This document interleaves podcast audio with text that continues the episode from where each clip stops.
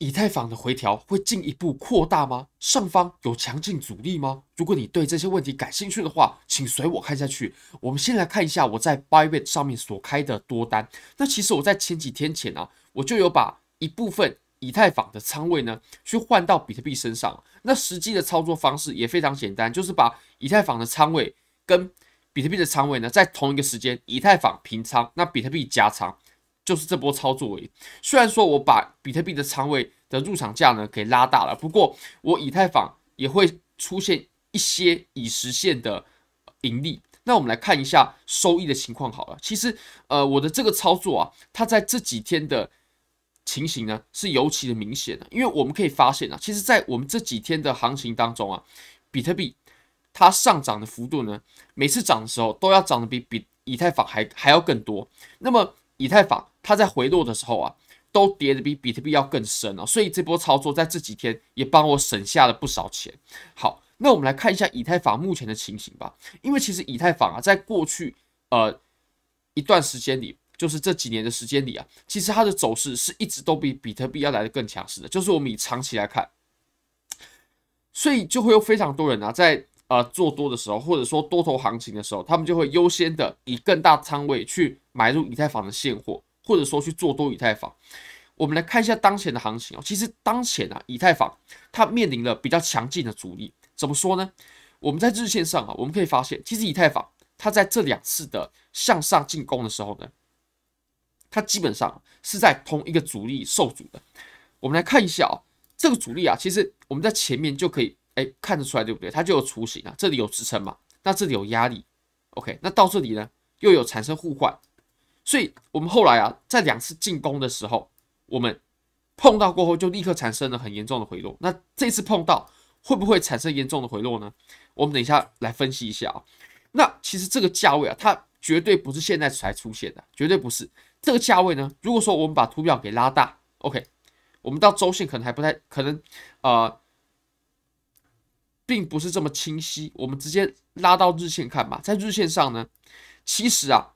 我们现在的这个阻力，就是上方大概在一千七美金左右的这个阻力呢，非常接近比特币大概在三万美金左右的呃阻力。为什么呢？因为比特币它我们在这轮牛市当中啊，大部分的筹码都是堆积在三万上方的，所以只要价格触碰到比特币的三万，一定会产生很大的抛压，会有非常多人被套牢的人在三万选择把比特币给抛售，那市场上就会产生抛压，就会形成压力。以太坊其实也是一样的。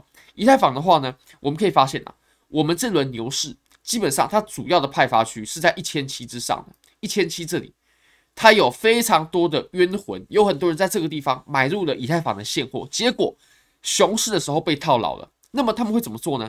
他们会在以太坊重新测试到一千七的时候选择去解套，那这就会产生抛压。这也是为什么我认为啊，我们现在产生。压力非常核心的原因，而且我们已经连续产生两次了。那我们来看一下，其实像这种情形呢，呃，我们会称啊，在一千七左右的这个压力呢，它是强压力。为什么说是强压力呢？OK，我们来看一下啊，我们之前是有谈到画出这个图吗？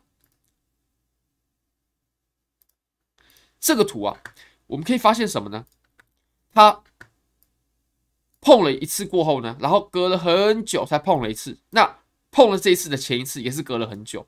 通常这可以表示这个位置它是强的阻力。怎么说呢？OK，我们来找一块白板吧。如果说啊，一个阻力，那么它密集的碰触，一开始的时候还好，那后来哇，密集的碰触，那这种阻力呢，通常它的效果就不是太好。轰，通常呢就会轰一下就突破了。那么还有第二种情况啊，就是。它碰了一下之后呢，OK，又隔了很久，又碰了第二次，然后又回落，那么就会表示哦，这条阻力位它是非常强劲的。那我会认为呢，我们现在啊是属于后者，就是阻力比较强劲的情形。好，那我们再把图表呢切小一个级别，我们切到四小时级别，在四小时啊，其实我们已经慢慢走出了一个呃小型的头部的形态了。那如果说这个头部形态，发酵的话，非常有可能就扩大我们这一次的回调。那这个当然是呃，现在持有以太坊现货，甚至是持有以太坊多单的朋友呢，最不愿意看到的情况。我们来画出来一下啊，在这个这个位置啊，这个位置，那这个位置呢，它现在之前是没有头部的形的形态了，那现在是已经慢慢有了，所以蛮可怕的。那如果说它跌破了我们这个形态的边界的话呢，OK，如果我们要严格一点呢，就是这根 K 的最下缘，呃，一五一八，根据币安的价格，那么以太坊很有可能就会迎来一波更深度的回调，就是比我们现在的这个调整呢要来的更深的。那其实我们当时啊，也是在碰触大概。一千六百五十到一千七的这个区域的时候呢，产生的阻力，我们来看一下哦，就在这个位置。那当然，当时是有配合 FTX 事件的呃消息面的推波助澜嘛。不过大家可以看一下啊，这个不能用头肩顶画了，因为它的右肩比左肩哎比头部要来的更高了。不过我们依然可以用一个形态的边界去规范它。你可以发现这里对不对？下破的时候哇，就迎迎来了一波很深的回调。对那我们现在呢？OK，我们可以观察一下，我们在一千五百上方的区间呢。其实我们仔细观察一下这个区域，OK，跟它下方的量能，这根拉涨的不算了，因为拉涨它不是在一千五上方拉的嘛，在一千五上方到一六五零的这个区域呢，你可以发现呢，我们仔细观察一下量能啊。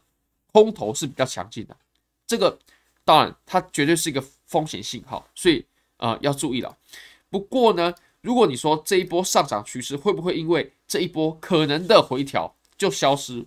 以目前来看是不会的，是比较难的，因为我们在下方呢，我们是有一定的时间量能的堆的堆积才往上进攻的，并不是它没有区，它没有产生一个区间啊。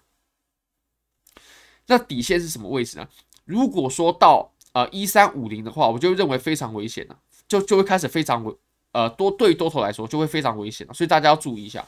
好，那我们再看一下以太坊对上比特币的图表吧。其实我们在日线上啊，虽然说它好像都在一个区域内，对不对？但是我们在四小时啊，